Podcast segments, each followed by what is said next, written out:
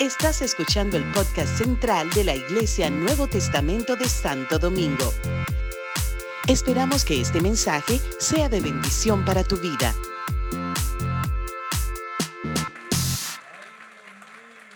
Gloria a Dios.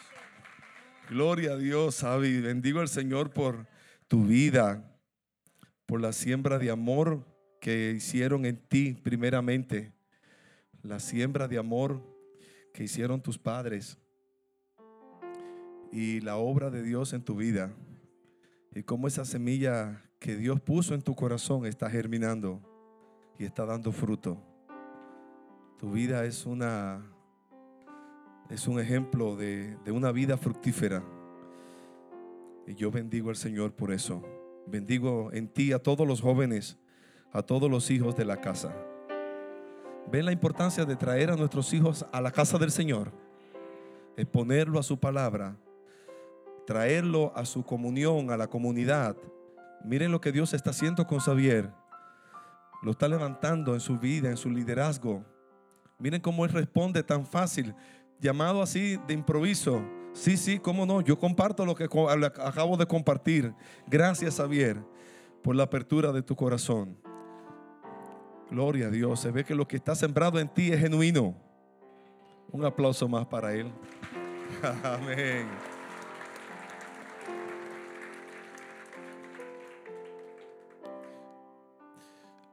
Mis amados, hace días, no, por favor, el celular. Hace días que debí darle esta información. Ustedes se acuerdan que en la convención se anunció y el pastor David de hecho volvió a reiterar la invitación para que los que quisieran acompañarnos a la convención de Puerto Rico, como que va a haber un evento ahí, algo que significativo este año. ¿Ustedes se acuerdan?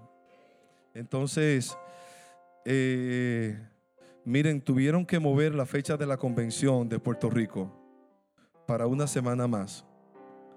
Y, y, le voy a dar la fecha correcta donde se estará celebrando y el lugar.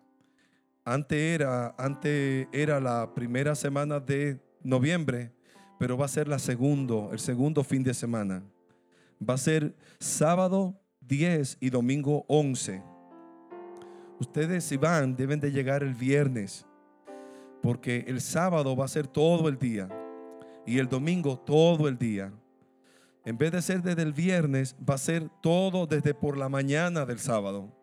Así que el sábado en la mañana, a las 8, 8 y media, todo el mundo va a estar en el centro de convención. Por eso usted debe de llegar el viernes, aun sea el viernes en la noche. ¿Está bien? Viernes 9 debe ser su llegada porque la convención es sábado 10 y domingo 11 de noviembre. Si puede ir y el, hacer el esfuerzo e ir a la convención, se va a estar celebrando en San Juan, en el centro de convenciones. Uh, todavía no sé exactamente la logística de hospedaje, pero sí sé que hay un hotel cerca donde muchos, nos, la, la última vez que se celebró allí, nos quedamos, otros hermanos, otra, otra familia abren sus hogares para para recibir a los hermanos que vienen del extranjero. Cada vez, como, como pasa aquí, se hace más difícil esa logística. Víctor, ¿tú sabes algo más?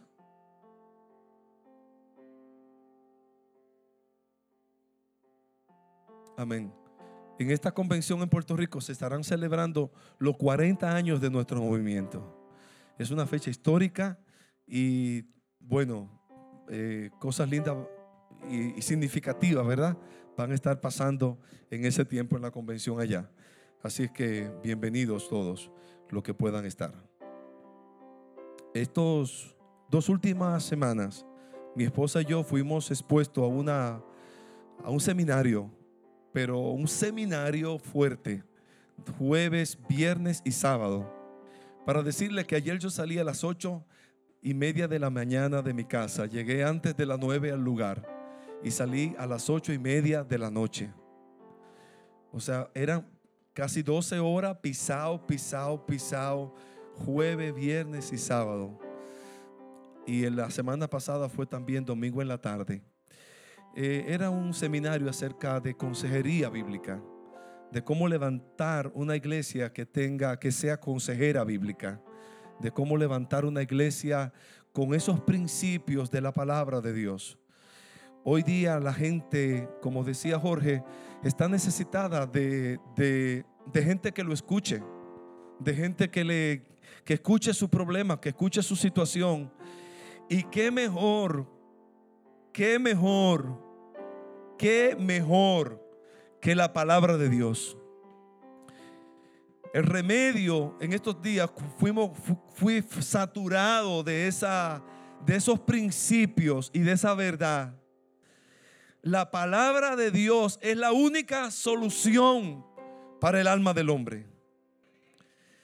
La palabra de Dios dice que la palabra, los preceptos de Dios convierten el alma. Convierten el alma. Así que mientras veíamos y estudiábamos y escuchábamos las conferencias, fueron tan intensas y, tan agotadoras, ¿verdad? En algún momento. Pero de verdad que hablaron mucho a mi corazón. Yo mismo fui ministrado yo mismo fui desafiado y, hoy cosas pasaban de momento. Yo decía, eso es mi vida. Hay cosas en mí que todavía necesito cambiar. Sí, de momento reacciones cuando dice, uff, e-, esto no debe estar aquí. ¿A cuánto le pasa? Así que el domingo pasado les hablaba, el domingo pasado les hablaba acerca, ¿verdad? de Efesios 6, de la lucha del creyente y de cómo necesitamos la fortaleza de Dios, ¿verdad? Para, para vivir una vida, de, una vida victoriosa. Y eh, eh, seguí el martes hablando sobre la, la investidura o la armadura del soldado cristiano, de cómo necesitamos la armadura de Dios. Pero me quedé pendiente a eso y, y, y, de verdad que a ser expuesto a toda esta palabra durante este fin de semana y todo lo que el Señor nos ha ido ministrando. Miren cómo el Señor nos ha ido ministrando a través de Yarelis, eh, eh, eh, de sus canciones que eligió y de las ministraciones que, que el Señor puso en su corazón para confirmar esta palabra. Hay unos versos en la palabra de Dios que, que quiero compartir con ustedes, que fui ministrado por ellos, como le dije este fin de semana. Uno se encuentra en esta porción se encuentra en Santiago capítulo 4. De hecho, los jóvenes estuvieron estudiando Santiago, ¿verdad, Máximo? Estuvieron en un careo bíblico en estos días en la iglesia Palabra de Vida del pastor Rafi y fueron, ¿verdad?, eh, desafiados a estudiar Santiago. Santiago es un libro bien interesante, es el, el hermano, yo le llamo el hermano práctico. Si usted quiere conocer la vida práctica del cristiano, váyase a Santiago. Si usted lee de momento una, un pasaje de las escrituras como muy aéreo, eh, ¿verdad? Muy, muy, muy, muy, muy alto. Eh, pero eh, de momento el apóstol Pablo escribe esas, esas revelaciones, ¿verdad? Muy, muy profunda. Bueno, el mismo, el mismo, el mismo verso que compartíamos el domingo, fortaleceos en el Señor y en el poder de su fuerza. Uno dice, mm, pero ¿cómo? ¿Qué es esto? ¿Qué es lo que significa esto? A Santiago no, Santiago tú vas y lo lees y sabes de qué está hablando. ¿Estamos bien? Jamás menospreciar la sabiduría y las revelaciones que Dios dio a sus siervos, ¿verdad? Pero cada uno tiene su gracia. ¿Están conmigo? Así que vamos a ver lo que nos dice Santiago. ¿Qué habla Santiago? ¿Cómo me ministró el Señor primero a mí? Me está ministrando por esta palabra. Dice Santiago capítulo 4, desde el verso 1 en adelante, ¿de dónde vienen las guerras y los pleitos entre ustedes? ¿De dónde vienen? ¿De, dónde vienen las guerras y los pleitos entre ustedes? ¿O habrá alguien que no haya tenido en algún en este tiempo algún tipo de, de, desacuerdo, de discusión con sus cónyuges, con sus padres? Bueno, quiero decirle que cuando yo era un joven soltero, así como Sabi, ya a esa edad yo era yo era pastor ya. Pero yo pensé que yo estaba que había una aureola sobre mi cabeza, que todos mis enemigos estaban por debajo de mis pies. ¿Mm? No, mi 24, mi 25, yo estaba consagrado al Señor y yo dije, ya, de aquí para el cielo. No me había casado, estaba sirviendo a Dios en el ministerio. Me pasaban días sin tener pleito ni discutir con nadie, porque ¿con quién? ¿Ah?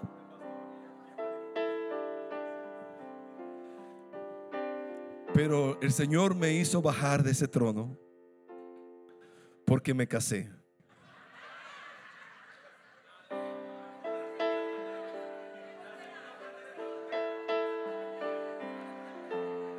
¿Cuánto me están entendiendo? Me casé y entraron dos pecadores a vivir juntos. Ella con su forma de ser y yo con la mía. Han pasado 28 años y todavía estamos lidiando con e, yo, con la forma de ser de ella y ella con la mía. Los que están casados aquí me entienden.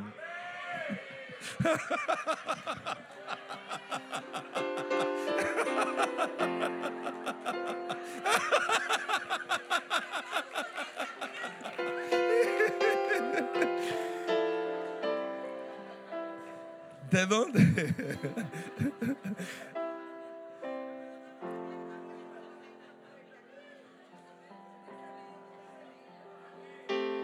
Víctor, Víctor, Víctor no tiene problema.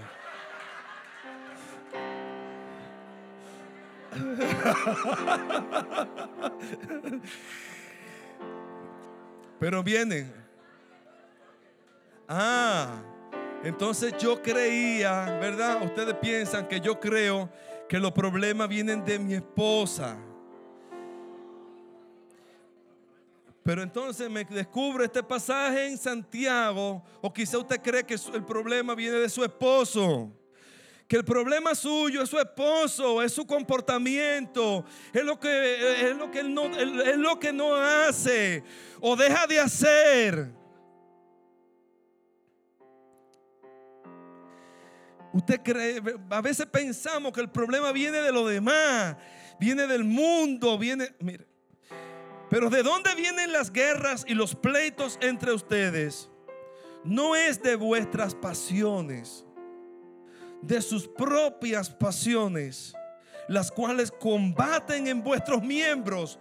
Aquí adentro, aquí adentro está mi problema. Mi problema está aquí en mi corazón y en el tuyo. Es del corazón. Mateo habla en Mateo 15 cuando le preguntaron a Jesús de la comida. Jesús dijo, no es la comida que entra, esa se va a la letrina. Es del corazón que salen los malos pensamientos, la lujuria, el adulterio, la fornicación, la mentira. De tu corazón es que sale. Es tu corazón que, que necesita arrepentimiento. De ahí salen los malos pensamientos. Y son los malos pensamientos que llevan a, gente como la que acabamos de escuchar, aún a llevar al suicidio. Uno dice, ¿cómo es posible una gente que lo tiene todo? Que tiene fama, que tiene dinero, que tiene recursos, que... Salud, juventud, belleza. Y de momento se le entra una, una cuestión, una depresión, una, una malicia que lo lleva a atentar contra su propia vida. Porque están batallando las pasiones, los deseos desorganizados en su interior. Y eso nos pasa, mis amados, nos pasa. Y entonces Santiago habla acerca de esas de, de- de- de cómo está esa batalla en nuestro ser, en nuestro interior, nuestras pasiones, nuestras pasiones. Nuestras, nuestros deseos mal ubicados o mal dirigidos ba- batallan contra nuestros miembros, batallan en nuestros miembros. Y tenemos, como dijo Pablo, esa lucha y dijo, miserable de mí, ¿quién me librará de este cuerpo de carne? Miserable. A veces yo pensé como que Pablo estaba hablando de, ay, se estaba recordando de, de- de que él era así. No, lo estaba viviendo. Oye, esta situación, yo, yo creo que para esta- a, a estas alturas yo debí, debí ser santísimo ya. Pero tengo una batalla continua en mis miembros. Tengo una batalla en mi mente. No me puedo descuidar. Es una guerra campal. Es una guerra sin cuartel. Es una guerra en mis miembros que me quiere llevar a pecar. No me puedo descuidar. No puedo soltar la gracia de Dios. Necesito a Dios. Necesito su favor. Necesito su gracia. Necesito pasar al altar. Pero ustedes, ustedes me ven pasando al altar a cada rato. Ustedes no me ven a veces que yo estoy cantando y paso al frente. Señor, conviérteme. Me convierto a ti porque porque en mi carne no hay nada bueno.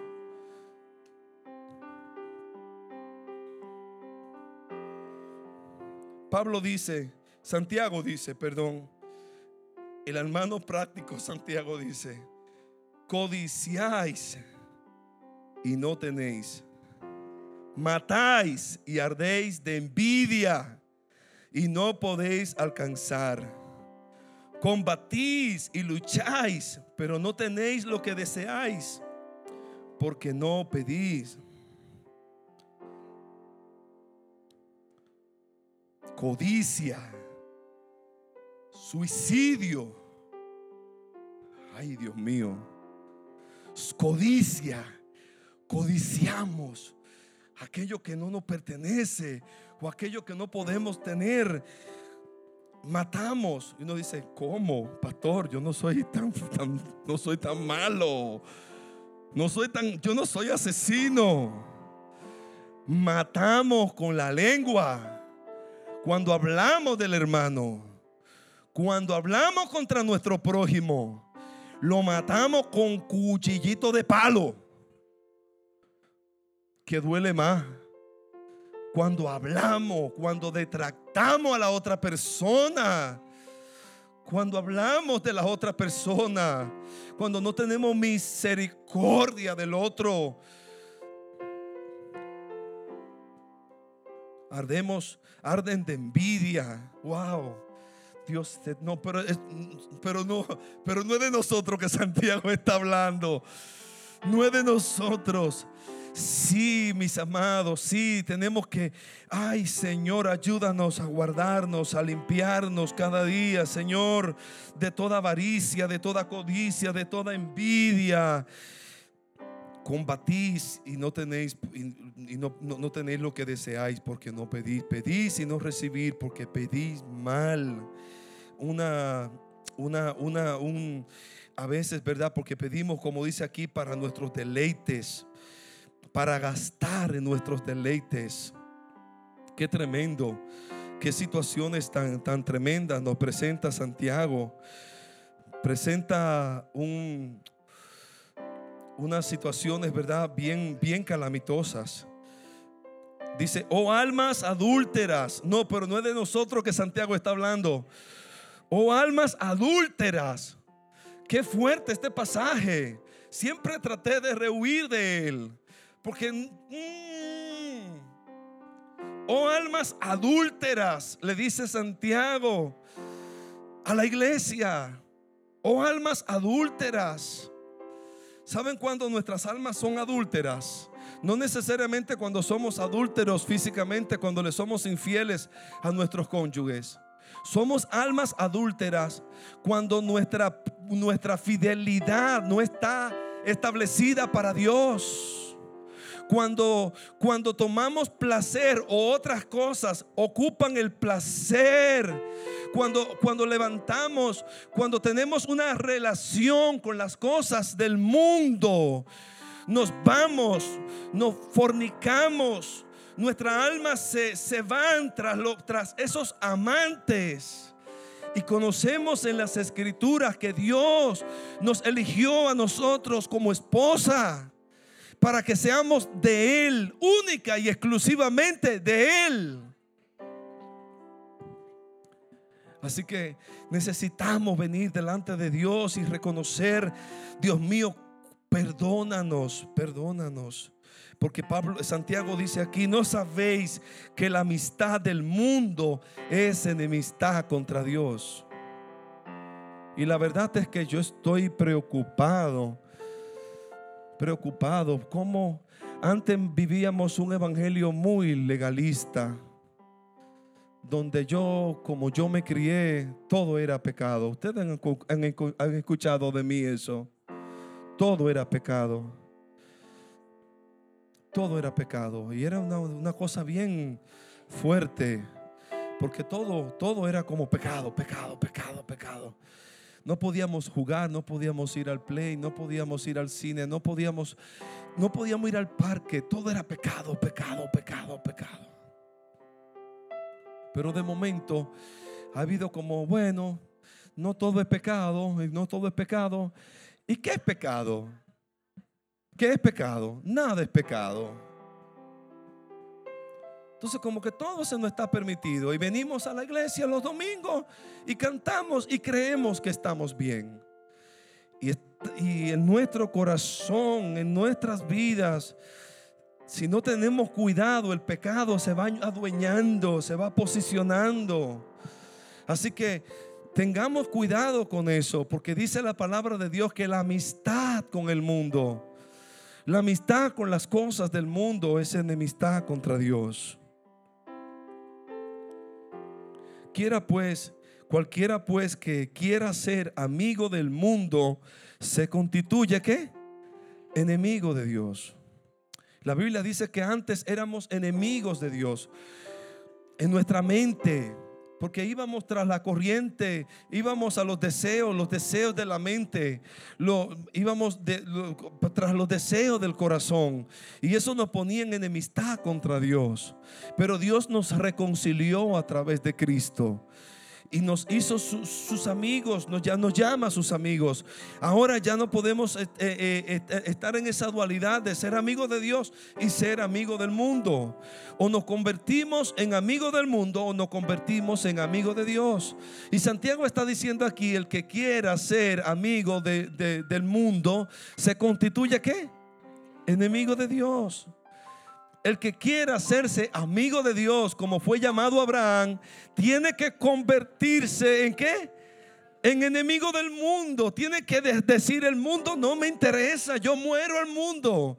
El apóstol Pablo, hay un verso que me gusta en, Corintios, como, el que dice, yo estoy crucificado al mundo, al mundo y el mundo está crucificado para mí. En otra palabra, el mundo no, me, no existe para mí, yo no existo para el mundo. Estoy muerto al mundo.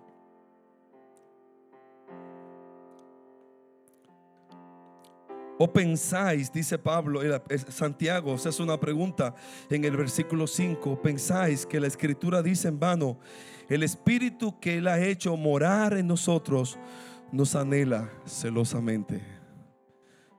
¿Cuánto han sentido el celo del espíritu?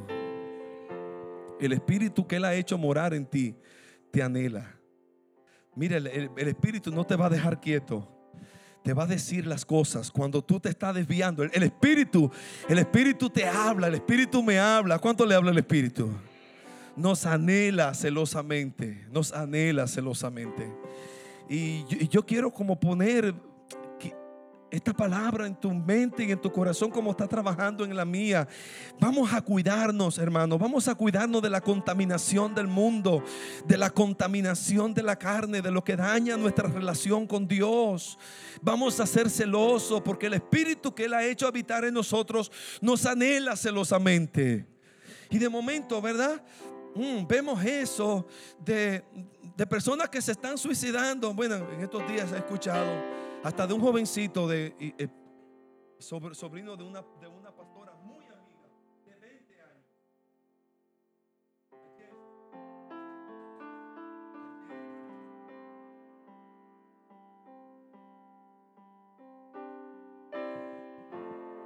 Ah, pero que el mundo, ¿qué es lo que está ofreciendo el mundo? El mundo ofrece una serie de una muchachita que tuvo razón en suicidarse y presenta ¿cuántas razones? Y yo dije, ¿qué es esto? Tú te pones a ver un ratito esa serie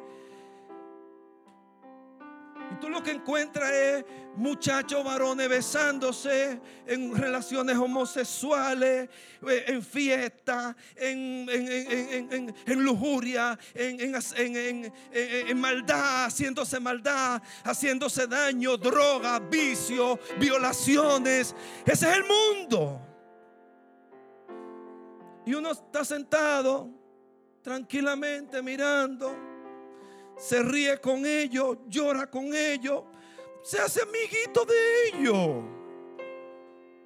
Celebra lo que ellos celebran y, así. Y yo dije, no es conmigo. El espíritu que Él ha hecho morar en mí me anhela celosamente. Entonces tengo que reconocer las artimañas del enemigo, cómo el enemigo está operando en este tiempo, el, espíritu que, que opera en este mundo, que opera, que opera, hay un espíritu que opera siempre. El espíritu, en cualquier momento hay un espíritu que opera. Mira, dos personas se reúnen y prepárate que hay un espíritu que opera. A, veces el espíritu de, de misericordia, de compasión. Yo vi a Máximo ahorita en la adoración arrodillado. Ay, Máximo, no te quise ni molestar, pero yo sentí una compasión. Yo vi la gracia de Dios en tu vida. Yo veía el Espíritu de Dios operando en él, Máximo. Pero de momento puede operar un espíritu de, envidia o de, celo o de chisme y, es como, ¿qué, está operando? ¿Qué está operando en mi vida? ¿Qué, esto, qué espíritu está, estoy, estoy permitiendo que opere? Por eso Pablo, Santiago, ay Pablo, Dios bendiga a Pablo. El espíritu que le ha hecho morar en nosotros nos anhela celosamente, pero Él da, él da mayor gracia. Él da gracia. ¿Cuántos dicen amén? Su gracia me alcanzó. Su gracia me alcanzó. ¿Cuántos dan gloria a Dios por su gracia? Su gracia me alcanzó. Y mi vida perdonó. La gracia de Dios. La gracia de Dios se ha manifestado para salvación a todos los hombres enseñándonos, dice Tito 2.11, que renunciando a, los deseos pecaminosos y a la impiedad, vivamos, vivamos en este siglo sobria, justa y piadosamente. La gracia, la gracia, la gracia, Él da mayor gracia. Si necesitamos la gracia de Dios, Él da mayor gracia. Diga conmigo, Él da mayor gracia. Por eso dice, Dios resiste a los soberbios y da gracia a los humildes. Dios resiste, Dios mm, a los orgullosos, a los prepotentes, a los arrogantes, a los soberbios, a los vanagloriosos. ¿Qué hace Dios? Lo mira de lejos. Pero Él da gracia a los humildes. Él da gracia a los humildes. Si nos humillamos bajo la poderosa mano de Dios, él da gracia a los humildes. Así que dice la escritura, nos da la solución. Y dice la escritura en el verso 7, someteos pues a Dios. Someteos, sométanse a Dios. ¿Cuántos nos sometemos voluntariamente? Someteos pues a Dios. Resistid al diablo. Resistid al diablo y huirá de vosotros. Resistid al diablo Mira, mira, el enemigo va a querer dañarte, el enemigo que, querrá robarte tu, la gracia, el enemigo que querrá robarte tu gozo. Pero resistite al diablo. Resistite al diablo. Al diablo se resiste. Hay otra cosa que hay que huir, pero al diablo se resiste. ¿Cuántos dicen amén? Yo digo que hay, perdónenme mi teología, ¿verdad? Pero yo creo aprovechando este verso, déjeme decirle una teología mía. Hay cosas más malas que el diablo. Porque aquí dice, resistid al diablo. Hay otra cosa que hay que huir. La Biblia dice, de la fornicación. ¿Qué hay que hacer? Resistirla. Ay, no, yo soy fuerte, yo soy cristiano. Déjame ponerme bien bonito y bien coqueto para ir mañana al trabajo. Porque yo voy a resistir. Déjame eh, eh, filiar con esta persona, porque yo eh, chatear con ella, no importa, yo soy muy, muy fuerte en la fe. ¿Qué dice? De la tentación, de la fornicación, huye. Huye de la, huye de la fornicación, dice la escritura. Y al diablo, ¿qué le dice? Resístelo. Entonces, ¿cuál es más fuerte? no, no, no. Ustedes saben que Perdóneme esa teología, es broma. Satanás es un archienemigo. Es un archienemigo y quiere destruir nuestras vidas. Pero hay tentaciones tan serias, tan fuertes, que miren, necesitamos la gracia de Dios. ¿Están conmigo?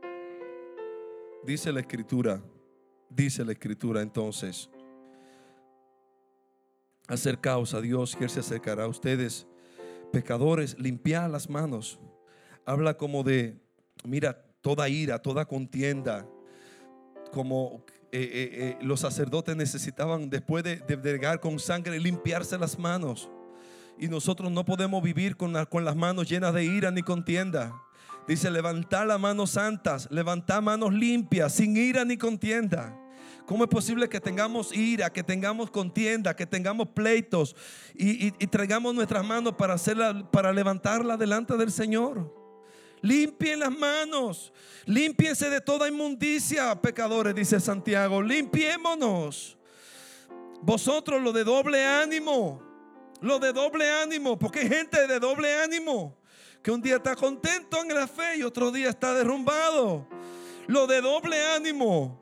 Santiago mismo habla del hombre de doble ánimo, de la persona de doble ánimo. El hombre, la persona de doble ánimo es, inconstante en todos sus caminos. Pero a los de doble ánimo, dice la palabra de Dios en Isaías, eh, enderezad las rodillas enderezar las rodillas endebles para, lo, para que los cojos no se salga del camino, sino que sea sanado. A lo de doble ánimo, le dice el Señor, a lo de doble ánimo. Purificad vuestros corazones. Y vosotros, los de doble ánimo, dice en el verso 8, purificad vuestros corazones. Afligíos, lamentad, llorad. Sí, eso es lo que tenemos que hacer lamentarnos, afligirnos, llorar ante la presencia de Dios. Como dice Joel, rasgar nuestro corazón y no nuestros vestidos. Decir, wow, Señor, lo he estado haciendo mal. Esta actitud en mi corazón no debe estar allí. Ya yo he sido redimido, ya yo he sido perdonado. Señor, sáname, Señor, cámbiame, Señor, perdóname. Y dice el 10, humillaos delante del Señor y Él os exaltará. Así que esa sea nuestra meta, mis amados. Humillarnos delante del Señor debe ser nuestra actitud. Y nuestra meta, como dice la palabra de Dios en Primera de Corintios capítulo 10, que sea ausentes o presentes, seamos agradables para el Señor. Seamos agradables para Él. Que Dios se agrade de nuestras vidas. Pero la verdad es que cada día necesitamos revisar nuestro corazón, cada momento. ¿Qué está operando? ¿Qué hay en mi corazón? Cuando tengamos líos, pleitos, contiendas, serios problemas interpersonales, he de reconocer, en mi corazón hay problema. Yo necesito a Dios. Miren, yo necesito a Dios. ¿Cuántos lo necesitan? Así que vamos a venir delante del Señor, vamos a a humillarnos delante de Él y vamos a reconocer que solamente Dios puede cambiar nuestras vidas, que Dios puede cambiar nuestros corazones. Vamos a estar de pie, por favor.